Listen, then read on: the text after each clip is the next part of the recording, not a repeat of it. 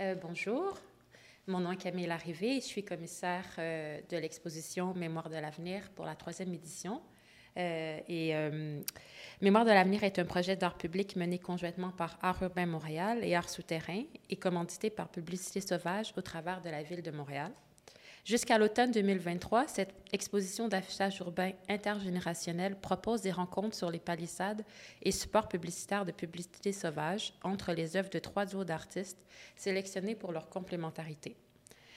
Chaque duo est composé d'un une artiste émergent émergente et d'un une artiste établi. L'exposition est à découvrir dans la rue, mais également virtuellement sur le site Internet d'Art urbain Montréal.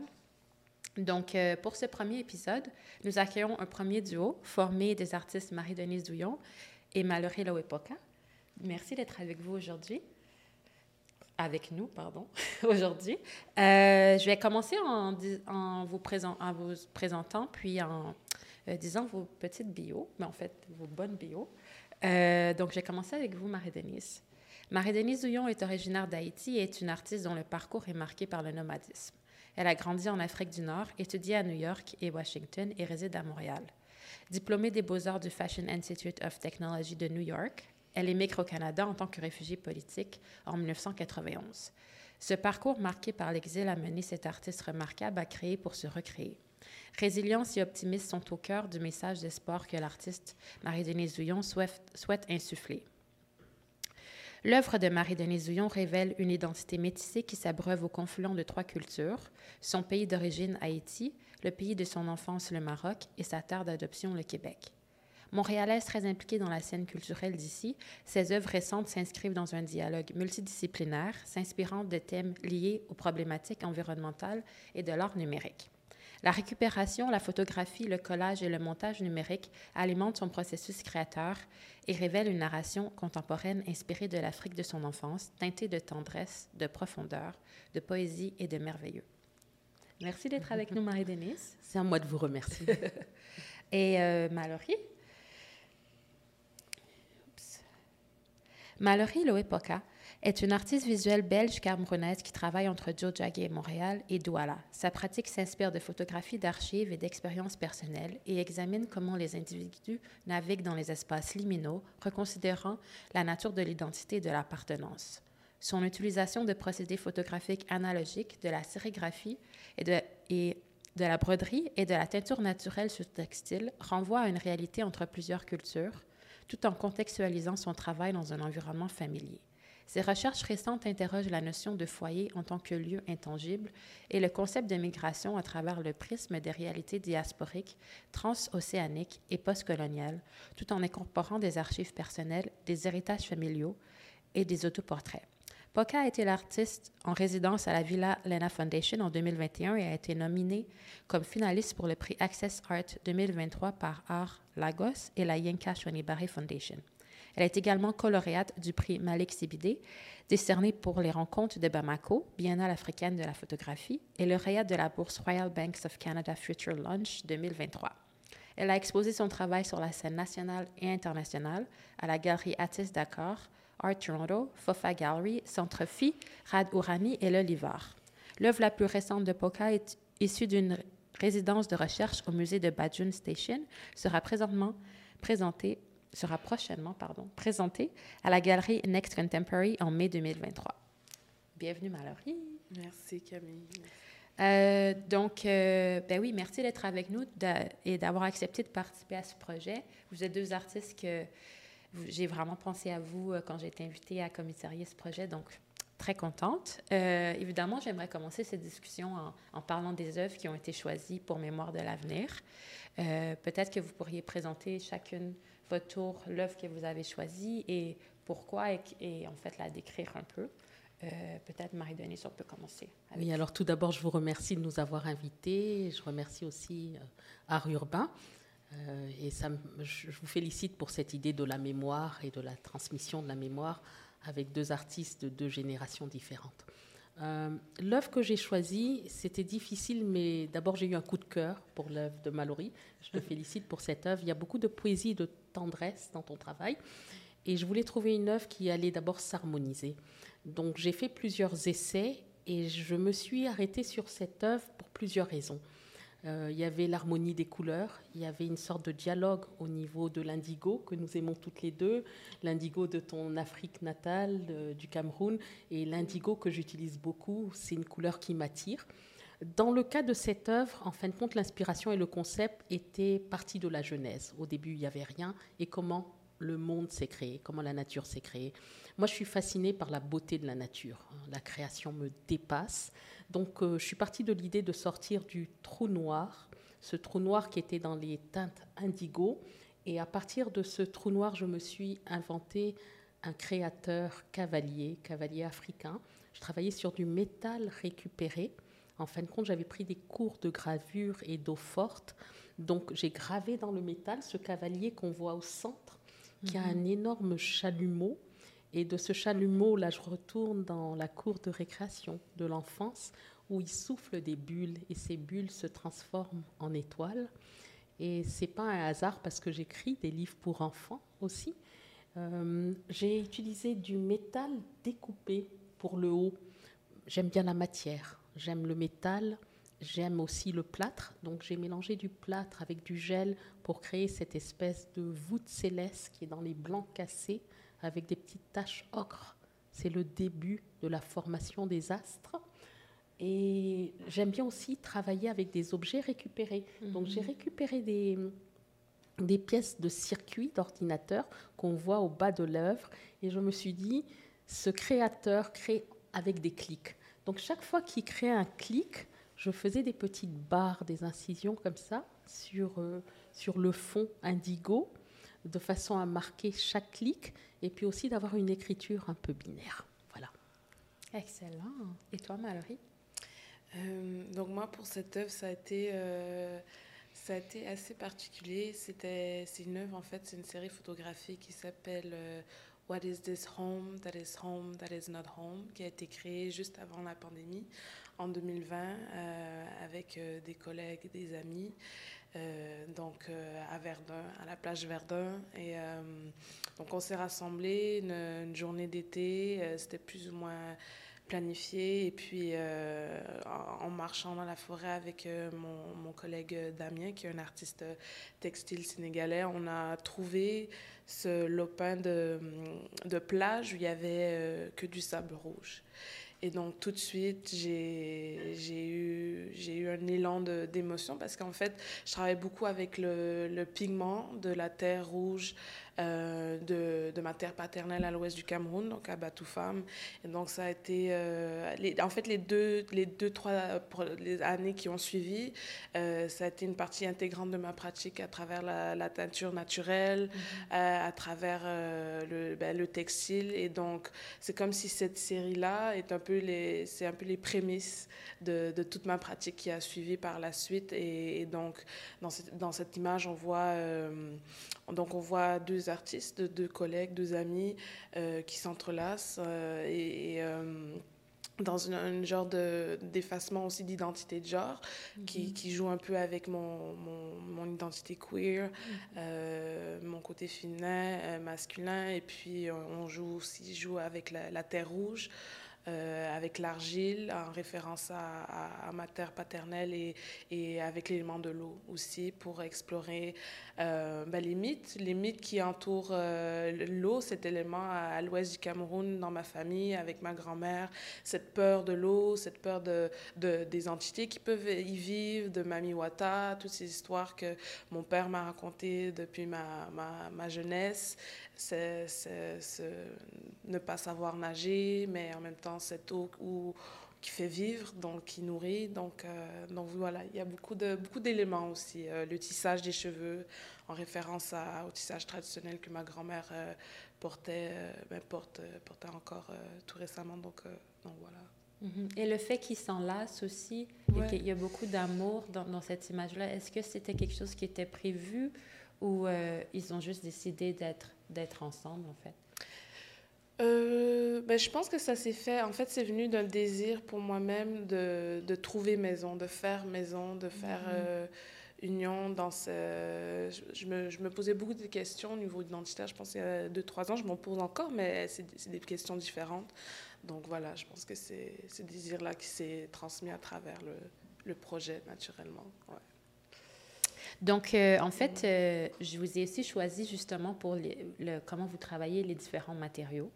Euh, j'ai trouvé que, que votre travail, en fait, serait vraiment intéressant à présenter dans l'espace public aussi par rapport à ça. Donc, c'est ça, les matériaux ont une pratique, ont une, pardon, une valeur, une, ouais, une place importante dans vos pratiques. Marie-Denise, vous en avez un peu parlé avec la récupération des objets. Et puis, euh, Mallory aussi avec les textiles, le tissage, euh, l'argile rouge, etc. Euh, j'aimerais ça, en fait, que vous en parliez un petit peu plus par rapport à pourquoi vous travaillez avec ces matériaux-là, qu'est-ce que ça vous apporte aussi, travailler avec différents types, types de médiums. et donc, voilà, j'aimerais en savoir un petit peu plus sur l'historique. Alors, je, je suis née à Port-au-Prince, comme vous l'avez dit, mais j'ai grandi en Afrique du Nord et à Casablanca, au Maroc. Moi, je pense que ce qui m'a frappé en arrivant aux États-Unis, au Canada, dans l'espace nord-américain, c'est la consommation et la surconsommation. Mhm. Cette capacité de, de, toujours jeter et racheter. Et ça, ça a été en crescendo. Maintenant, on peut voir que après deux ans, il faut changer de téléphone. Nous, on a grandi avec une voiture. La voiture durait des années. Et puis, on achetait une nouvelle voiture. Enfin, quand j'étais enfant, c'était comme ça. La même chose avec le réfrigérateur. On, on, ne pensait pas constamment à renouveler les objets. Et je vois ici qu'il y a cette surconsommation. Donc, je pense qu'il y a eu ce, ce déclic et cet appel à se dire, mais au fait, pourquoi consommer? Et des fois, on n'a pas le choix parce que tout simplement, la durée de vie des, des appareils qu'on a a été euh, diminuée. Mhm. Donc, je pense que ça, c'est une première interpellation. Deuxièmement, il y a quelque chose de, du magicien un peu, de prendre ce qui était un rejet et d'en faire quelque chose maintenant de revaloriser. Donc il y a cette, euh, c'est purement égoïste et jouissif en tant qu'artiste de prendre quelque chose et de le transformer. Euh, moi, je pense que les artistes ont l'habitude de ramasser des objets qu'on jette, même les vieux meubles, de les retaper, etc. Et les gens qui n'ont pas peut-être cet élan, quand ils arrivent, ils disent mais c'est incroyable ce que tu as fait avec ce que tu as récupéré. Donc ça, je pense pas que c'est toujours conscient, mais dans le subconscient, il y avait cet élan-là. Et à un moment, il faut arrêter de ramasser tout ce que les gens jettent hein, aussi, parce qu'on n'a plus d'espace chez soi. Donc c'est un petit peu l'équilibre entre les deux. Euh, et puis, euh, d'un point de vue, d'un point de vue, je dirais mécanique, dans, dans la création, euh, le rapport avec le métal est différent que le rapport avec le papier, que le rapport avec le bois. Donc, je pense que cette capacité de marier toutes ces choses-là apporte une une certaine joie dans la création. Mm-hmm. Est-ce que, est que vous commencez vos œuvres avec, en passant aux matériaux ou en passant à votre idée en premier? Ou ça dépend? euh, Ça dépend, mais je pense que le processus créateur appartient à chaque artiste de façon différente. Mm-hmm. Moi, j'ai vu des artistes, quand j'enseigne aussi, qui ont besoin d'avoir la finalité de l'œuvre qui est un duplicata de ce qui se passe dans leur cerveau. Euh, on le voit même enfant. Euh, il y a des enfants qui passent plus de temps à, effacer qu'à dessiner, mhm. parce qu'ils n'arrivent jamais à transmettre. Moi, j'aime bien le processus d'une œuvre évolutive, et j'avais un, prof à New York qui me disait Be aware of the lucky accidents. Euh, restez à l'écoute des accidents heureux. Mhm.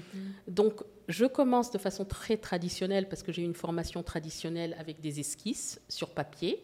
Comme ça, on voit un petit peu au niveau de la composition, de comment ça va, euh, ça va, le dialogue va s'établir dans la mise en page. Et de cette esquisse-là, là, je rentre dans le jeu, à la cour de récréation. Coupe un petit peu de ci, mais un petit peu de ça, non, ça fonctionne pas, retire le plâtre, rajoute du métal, etc. Et c'est évolutif. Et pour provoquer ce que j'appelle ces accidents heureux, là, c'est vraiment s'amuser faire des aplats, jeter des matériaux dessus, de l'encre, de la térébenthine. Ah, il y a quelque chose de magique qui a surgi. Oui, la magie, la magie des matériaux. Euh, et pour toi, Mallory, je sais que tu travailles, donc ici, cette œuvre-là, c'est photographie, mais il y a mhm. aussi vraiment différents éléments dans ta pratique, comme j'ai mentionné plus tôt.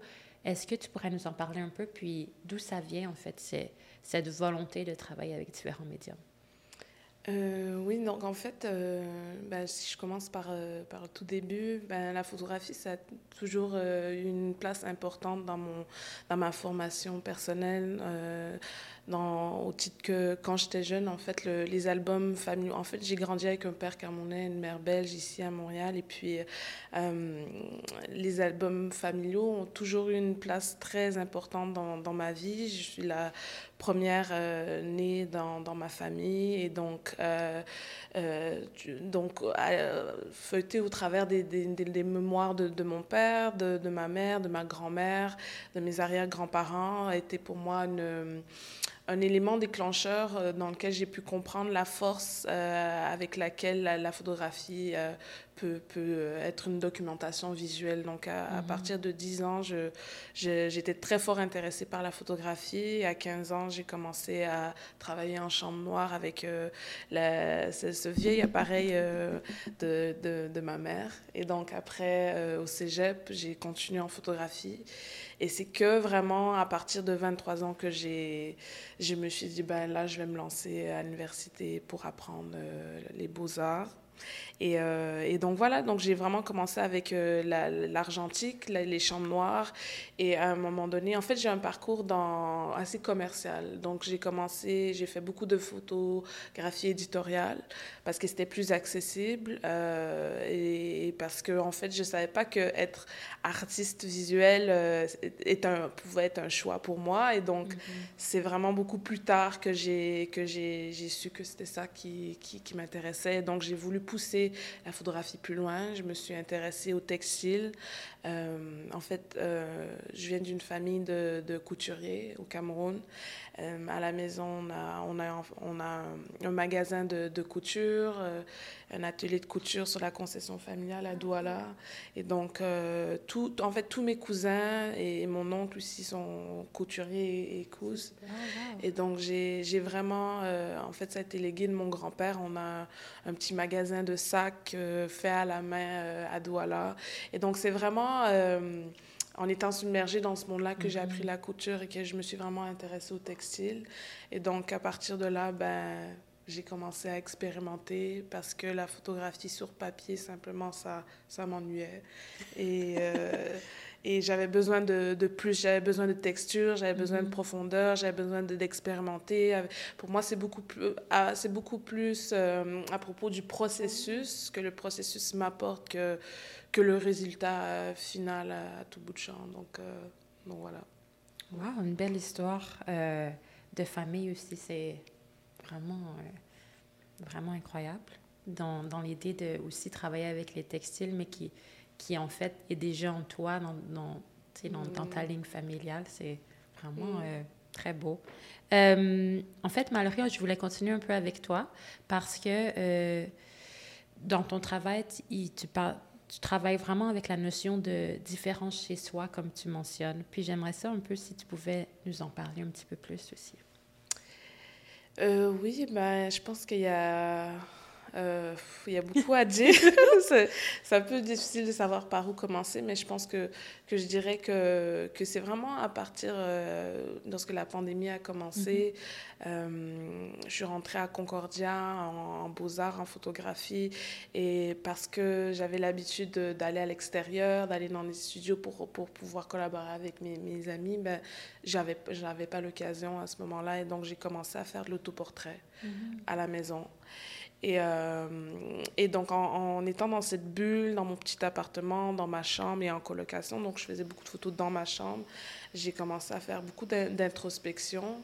Et c'est au même moment où, en fait, mon père m'a légué cette, cette, euh, cette, photo d'époque euh, de 1967 à Douala et là, j'ai eu un déclic parce qu'à l'école, en, même temps, j'apprenais euh, ben, l'époque des, des, studios portraits euh, mm. des, des, années post-indépendance. Et, j'étais en, communion avec mes archives photographiques africaines qui résonnaient avec cette époque-là, en même temps de faire de l'autoportrait. Et donc, à ce moment-là, ben, j'ai vraiment commencé à à, me, à, travailler sur moi, un peu sur mon histoire. Et, euh, et j'ai perdu le fil de la question. Oui, en fait, c'est ça, parce que tu travailles avec beaucoup de, de différentes idées, notions du, du chez-soi personnel et aussi communautaire, communauté. Donc, oui, c'est ça. C'est mhm. quelque chose que tu explores beaucoup. Donc, oui, ouais, donc c'est ça en fait. Et donc j'ai fait une résidence au Cameroun par la suite mhm. et, euh, et j'y suis retournée les deux dernières années. Euh, et là j'ai passé beaucoup de temps avec ma grand-mère, mhm. euh, avec les archives familiales et photographiques. Et donc j'ai découvert toute une boîte et des sacs en plastique avec des archives familiales qui étaient en train de, de moisir. Et donc j'ai demandé à la famille si je pouvais les récupérer et travailler avec elle et euh, ils ont dit ben vas-y, ça, ça, nous fait grand honneur. Et, et donc tout récemment, c'est ça, ma, ma grand-mère est décédée il y, a, trois semaines et, et j'ai été... J'étais en fait nominée comme, comme la, la nouvelle grand-mère de la famille. Mm. Donc en tant que matriarche, donc euh, j'ai j'ai hérité de tout son legs euh, parce que en fait je suis l'aînée de la famille au Cameroun. Quand une grand-mère décède et quand un grand-père décède, il y a un des enfants qui, qui prend un peu la, la charge de, de, de ce rôle-là. Et donc j'ai hérité de, de, d'archives photographiques. Et, euh, et voilà. Et donc là, c'est un nouveau travail qui va, qui va s'entamer avec ces, ces archives-là. Ah, ouais. D'accord. Euh, mais en fait, euh, Mémoire de l'avenir, c'est un projet qui, qui se passe dans l'espace public. Donc, vos œuvres vont vraiment être installées sur des palissades et autres lieux.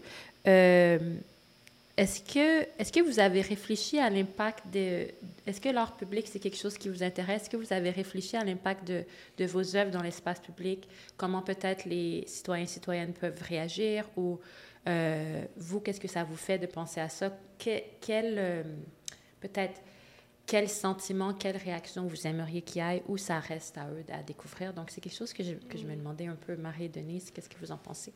Euh, d'abord, l'idée de l'art public est quelque chose que j'aime beaucoup, que l'art devrait être accessible à tous, mhm. qu'on n'a pas nécessairement ce besoin d'aller dans un musée. Euh, Ce pas toutes les personnes qui peuvent aller dans des musées qui ont ni le temps ni la disponibilité peut-être du lieu. Mhm. Donc j'aime beaucoup ça. Il y a eu même euh, en Haïti, je pense, à un, moment, un mouvement qui s'est appelé, je pense, Biennale Ghetto, quelque chose dans le genre, qui montrait euh, l'art partout. Moi, j'aime voyager et découvrir des œuvres euh, dans différentes villes. Euh, donc ça, c'est l'aspect accessibilité qui me mhm. plaît dans un premier temps. J'aime beaucoup l'idée du dialogue, parce que les gens qui vont regarder l'œuvre, oui, il y aura une mise en contexte, mais d'abord c'est l'œuvre. Ils ne savent pas que c'est Mallory derrière ça, ils ne savent pas que c'est Marie-Denise. Donc ça peut amener aussi les gens à découvrir des mhm. nouvelles personnes. Et ce que j'aime beaucoup dans, dans l'idée euh, du citoyen qui regarde une œuvre, on a des journées très très remplies. On est toujours en train de courir, on est toujours très occupé. Donc ça peut créer pour moi une pause, une pause esthétique, une pause philosophique, une pause intellectuelle ou simplement une pause comme quand on regarde un papillon voler. Donc c'est mhm. cette possibilité de, de mettre le temps en suspension quelque part. Ah oui, oui, la notion du temps devient différente, oui. Et pour toi, Mallory? Euh, Je pense que c'est un peu dans le même élan que, que Marie-Denise. Euh, euh, et je pense aussi que des fois, on, les gens ne savent pas nécessairement que c'est de l'art, ne savent pas nécessairement que c'est un festival qui est d'art. Donc, mhm. moi, j'aime beaucoup l'idée d'être entouré, d'être habité par, par ce qu'on, de l'art, mais sans vraiment savoir. Donc, euh, comment est-ce que ça peut venir après habiter les, les enfants du quartier? Comment est-ce que ça devient un peu... Comment c'est... On, on, on démocratise l'art de cette manière? Et ça me rappelle un peu... Euh, la, la, Biennale de la photographie africaine à Bamako, il y a quelques mois, où euh, il y a ce, ce collectif de, de, photographes maliens qui s'appelle Yamaru Photo, qui chaque année font des activations dans les quartiers populaires de Bamako. Et donc, euh, cette dernière année, ils avaient activé justement des, photographies comme ça dans les rues de Bamako, mais vraiment dans des quartiers euh, populaire où les mamans, les enfants viennent se regrouper pour faire à manger, pour, euh, pour discuter. Et tu avais en arrière de la cuisine commune publique des grandes photos sur les murs. Et, et les enfants, en fait, habitaient avec ces grandes photos et, sur les murs, et, mais ne savaient pas que c'était de l'art. Mais, mm-hmm. mais j'aimais, en fait, le contraste entre entre en fait embellir l'espace de cette manière assez subtile mais je, me permets de rebondir mhm, parce qu'effectivement, c'est l'espace. Moi, je trouve qu'en tant qu'artiste, l'œuvre ne se crée pas en atelier. L'œuvre mhm. commence avant. C'est, on cogite, comme tu disais, tu rencontres des amis. À partir du moment où on rentre en création, on est déjà en post-création. Mhm. Et après ça, la troisième étape, c'est de laisser les personnes voyager. Mais ce qui me plaît, moi, j'ai eu une expérience au Bénin, et c'est un peu comme ça en Haïti. L'espace création appartient à tout le monde. Euh, mhm. Si je crée ici, je rentre dans mon atelier, que ce soit un atelier mhm. seul ou partagé, et chaque personne a son espace. Quand je crée en Afrique ou en Haïti, je suis à l'extérieur et tout le monde a le droit de rentrer dans l'œuvre. Donc je suis en train de peindre et l'artiste, tu n'aurais pas dû mettre du rouge. Pourquoi tu as mis du Tu aurais dû faire ça. C'était trop bien. Tu viens de la gâcher. Tu viens. Alors il y a cette espèce de participation dans la création, mais moi je trouve que le citoyen participe après. J'aime bien aussi lors d'une exposition, ça a dû t'arriver, où quelqu'un vient t'expliquer ce que tu avais comme concept derrière l'œuvre. Mais moi, je trouve ça génial parce que ça donne une deuxième vie à l'œuvre. Oui. Tu dis, mais ah, tiens, elle voit tout ça là-dedans, ben, c'est merveilleux. Ouais, ouais, tout à fait. Oui, ça crée un dialogue en fait, mais c'est aussi comment les gens. Il y a tellement différentes façons de voir les œuvres, de réagir physiquement ou sentimentalement. Mais moi, j'aime bien aussi ce que tu as mentionné, Mallory, par rapport au, comment en fait on vit entouré d'œuvres et d'art à mhm. chaque jour, puis on s'en rend pas nécessairement compte, ça fait partie de notre quotidien de différentes façons, puis moi je mhm. trouve que ça c'est très précieux aussi. Euh, ouais. Et si je peux rebondir là-dessus, et en fait je, je, suis vraiment intéressée au concept de l'art en soi. Et, et euh, je pense que c'est ça au Cameroun et dans, dans beaucoup de, de, de, pays du, du continent, l'art, en fait, n'est pas cet, cet, objet distinct, c'est mhm. une partie intégrante d'une pratique euh, quotidienne. Donc, c'est l'art de marcher, c'est l'art de parler, c'est l'art de, de, patienter, c'est l'art de cultiver la terre, c'est l'art de s'habiller, c'est l'art de faire communauté. Et, et donc, euh, pour moi, ben, l'art, c'est plus que, que, cet élément qu'on regarde ou qu'on mm-hmm. observe. C'est une philosophie de vie, en fait. Et, et euh, c'est ça, ouais. Marie-Denise, vous êtes d'accord avec ça tout aussi? À fait, tout à fait. euh, donc, le, ce projet-là aussi offre une grande place aux relations intergénérationnelles, en fait. Donc, l'idée, c'est d'inviter un artiste plus émergent avec un artiste mm. qui a une pratique depuis plus longtemps, euh, donc qui est votre cas mm-hmm. ici. euh, Est-ce que pour vous, euh, les relations intergénérationnelles, soit dans, vo dans votre pratique, mais aussi dans votre vie, est quelque chose qui est, qui est important pour vous? Euh, les, le dialogue, les relations intergénérationnelles en général. Donc Marie-Denise, peut-être? Alors là encore, c'est une transition, je mm -hmm. pense, euh, au niveau des visions de différents, de différents lieux, espaces et cultures. Euh, moi, en Haïti, quand j'allais, les fêtes de famille, c'était tout le monde qui était dans une fête de famille. On n'avait pas une fête de famille. Oui, il y avait les, les tables pour les ados, les tables pour les tout petits, euh, les parents sont là. Donc ma grand-mère faisait partie de la vie familiale. Il n'y avait pas, on a à construire une maison intergénérationnelle, elle fait partie de la vie. Donc ce, ce transfert, je pense, d'arriver, et puis la pandémie nous a permis de voir et de nous poser des questions sur le traitement qu'on donne aux personnes âgées, sur la façon dont collectivement, au niveau sociétal, comment on réfléchit à nos vieux. Parce qu'à un certain moment, ce qui a émergé, c'est qu'on n'a plus le temps, donc il faut, il faut s'en occuper, comment s'en occuper? Et ça devient notre responsabilité, la responsabilité de l'État et comment on gère des espaces et où est-ce qu'on va les mettre. -hmm. Donc la question intergénérationnelle m'interpelle au niveau sociétal, mais au niveau des arts, je pense que c'est très différent. On a vu des artistes euh, émergents à 65, 70 mmh. ans. Césaria. Buena Vista Social Club, pour que ne, nommer que cela. Donc je pense qu'à partir dans, quand, du moment où on rentre dans un espace de création, mmh. on dirait que l'âge n'est pas le dénominateur commun, mais c'est plutôt l'élan de, de, création. donc c'est pour ça que j'aime beaucoup cette idée que vous amenez dans ce projet art urbain de ramener ces deux espaces-là. Euh, tu viens d'Afrique, donc tu sais très bien que les, euh, la vieillesse, la personne âgée dans ce, sur ce continent a une place tout à fait différente. Il y a le respect de la connaissance, le respect de l'expérience, le mhm. respect de l'âge, mhm. etc. Donc de, de, ramener ces espaces de création ensemble, je trouve que c'est une idée vraiment merveilleuse qui permet de partager des points de vue autant au niveau technique, parce que ça évolue très vite. Les jeunes nous apprennent comment cliquer, justement. Je n'ai pas ce cavalier en moi qui crée à coup de clic. Et en même temps, je pense que nous, faisant partie de la génération qui, qui d'avant, on peut avoir cet échange peut-être plus philosophique, avoir ce rapport au temps, ce rapport à nos visions et pourquoi on y est attaché également. Hmm. Oui, je pense que c'est. Euh, je pense que Art Urbain, euh, en fait, réalise en ce moment un projet très important et, comble un certain vide aussi, je pense, dans nos sociétés euh, occidentales, au titre où. Je pense que justement, ce qui me frappe beaucoup entre, entre ben, le Cameroun et, par exemple, ici, c'est des fois cette lacune dans les transmissions entre nos aînés et les plus jeunes. Mhm. Et dans cet écart-là, il y a, y a, tellement qui, qui, qui, qui, peuvent être, perdus quand il n'y a pas ce dialogue qui, qui, qui est entamé. Et donc, euh, les trois dernières années m'ont vraiment permis de comprendre ça à travers justement mes, mes voyages au Cameroun, euh, le temps passé avec ma grand-mère.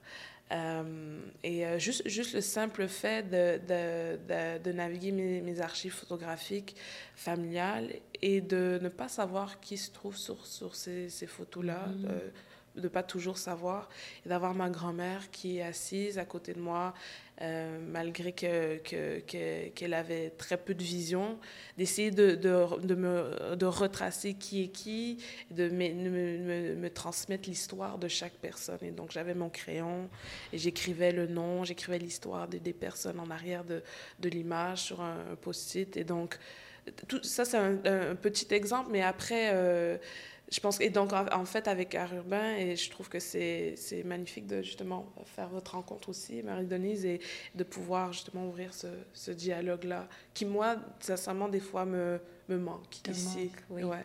Mm-hmm. ouais donc euh, donc voilà mm-hmm. mais justement euh, en fait c'est ça vous vous connaissiez pas avant donc euh, l'idée du, du, projet Mémoire de l'avenir c'est de faire ces rencontres là aussi et moi j'ai vraiment pensé à vous comme un duo parce que vous travaillez aussi toutes les deux sur, ben, autour de l'amour, la tendresse, mais aussi des, des, des mondes des mondes imaginaires, mais qui sont reliés aussi à, votre héritage, euh, des histoires familiales, etc. Donc moi, j'ai vraiment vu un lien, un, fil conducteur entre vos deux pratiques. Euh, et puis, en fait, je me demandais comment vous voyez aussi le dialogue entre, vos deux œuvres et vos pratiques, peut-être. Marie-Denise, si... Alors oui, ça a été une agréable surprise de vous rencontrer, Mallory. Et vraiment, le travail, on sent qu'il y a un travail de commissariat derrière. Euh, moi, je pense qu'il y a le dialogue au niveau d'abord de cet amour des terres de sienne brûlées, des mhm. ocres et de l'indigo. Euh, quand on va dans le sud du Maroc, on retrouve euh, mhm. de Marrakech jusqu'à Merzouga la terre, la terre qui bâtit ces casbahs et tout ce qu'on retrouve. Il y, y, a ce qui m'a frappé aussi, la peur de l'eau. Et l'eau, avec aussi tous les mythes et les histoires qu'on retrouve, les légendes, euh, les gens dans les Caraïbes, les Antillais, les Caraïbéens ont peur de l'eau et ne savent pas nager. Effectivement, si la mémoire génétique existait, on pourrait rattracher mhm. tout cela à la grande traversée, à fond de cale, des milliers de morts, des millions d'hommes noirs, de femmes noires, d'enfants qui ont été balancés par-dessus bord. Donc on se découvre, euh, en fin de compte, un fond commun, un fond mhm. commun africain, mais j'ose dire aussi un fond commun de notre humanité mhm, euh, commune. Voilà. Oui, et je pense que c'est ça dans, dans, pour, pour, continuer sur, sur l'élément de l'eau, l'élément de, de l'indigo. Euh, C'est ça, en fait, l'élément de l'eau au Cameroun, c'est un peu la même manière. Euh, en fait, il y a eu, euh, à l'ouest du Cameroun, il y a eu ce, ce, ce, ce, génocide lors des années 1970 du peuple Bamileke, qui, qui, qui, qui, est mon peuple. Et donc, en fait, l'eau a joué un très grand rôle lors de ce génocide-là, euh, fait par les Français au peuple Bamileke. Et ça a été les chutes d'eau euh, à l'ouest du Cameroun. En fait, on a beaucoup de chutes d'eau, comme les chutes de la Métier. Et, euh, les gens ont souvent été euh, assassinés ou, ou, balancés dans ces chutes d'eau-là.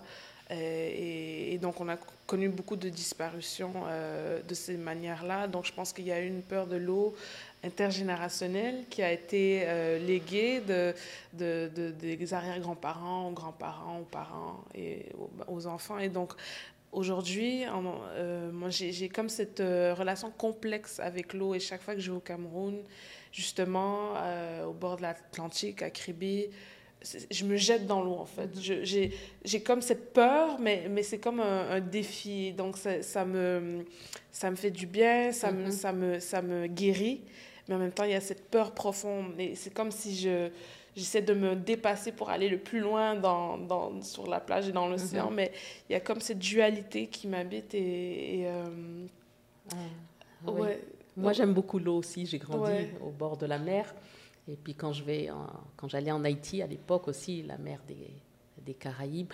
Mais effectivement, moi j'ai le sentiment quand je plonge dans l'eau, euh, de me débarrasser de tous mes mmh. soucis, de mmh. tous les poids. Et j'aime beaucoup l'eau, j'aime nager. Bon, euh, je suis peut-être. Euh, j'ai pas cette peur, mais peut-être parce qu'on a eu des cours de natation très jeunes. Mais c'est ce sentiment d'être, comme tu dis, en harmonie. À un certain moment, en rentrant dans l'eau, je sens que je suis bien. Je pourrais rester dans cette eau, faire la planche. Voilà. voilà. Ça amène une sorte de, de plénitude intérieure.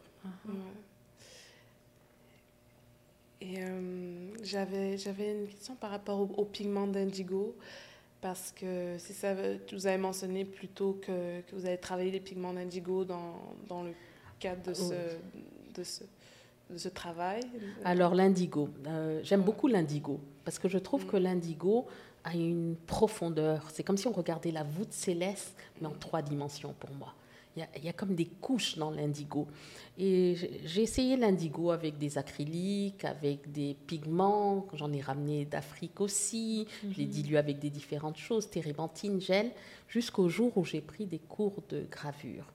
Et je me suis rendu compte qu'il y avait cette richesse que je cherchais dans les encres, dans les encres dans, pour eau forte, qui amène cet indigo qui devient comme une pâte tellement intense j'ai trouvé l'indigo en pâte aussi quand j'ai été euh, au Vietnam. Mm. Ce qui fait que diluer avec de la térébenthine ou des différentes euh, gels, mais pas des gels, des, matières euh, pour l'huile, on peut passer d'une indigo qui a la transparence de l'aquarelle avec la dimension de la richesse de l'huile, plus riche que l'indigo dilué à l'huile, c'est presque magique. En fin de compte, j'aime l'élément surprenant et magie dans la découverte, je l'ai dit, des, des matériaux.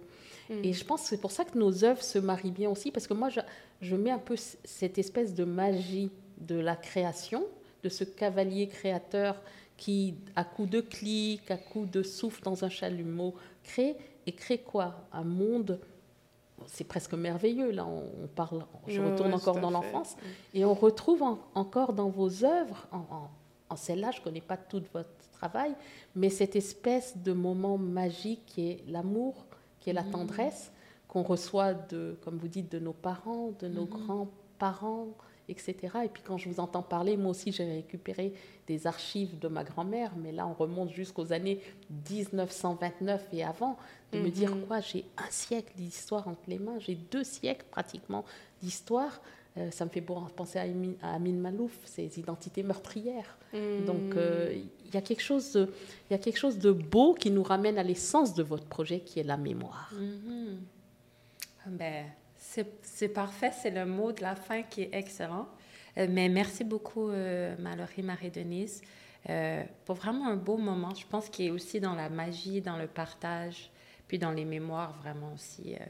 mémoire personnelle, familiale, communauté. Euh, donc, euh, je voudrais remercier aussi Art Urbain Montréal, Art Souterrain, Publicité Sauvage et le studio Cowork, où aujourd'hui on tourne notre podcast. Euh, puis, évidemment, j'invite le public à écouter les autres épisodes du podcast, puis à visiter le site web d'Art Urbain Montréal pour voir où sont situées les palissades afin de voir les œuvres. Merci encore. Merci, à vous. Merci, Merci. à vous. Merci.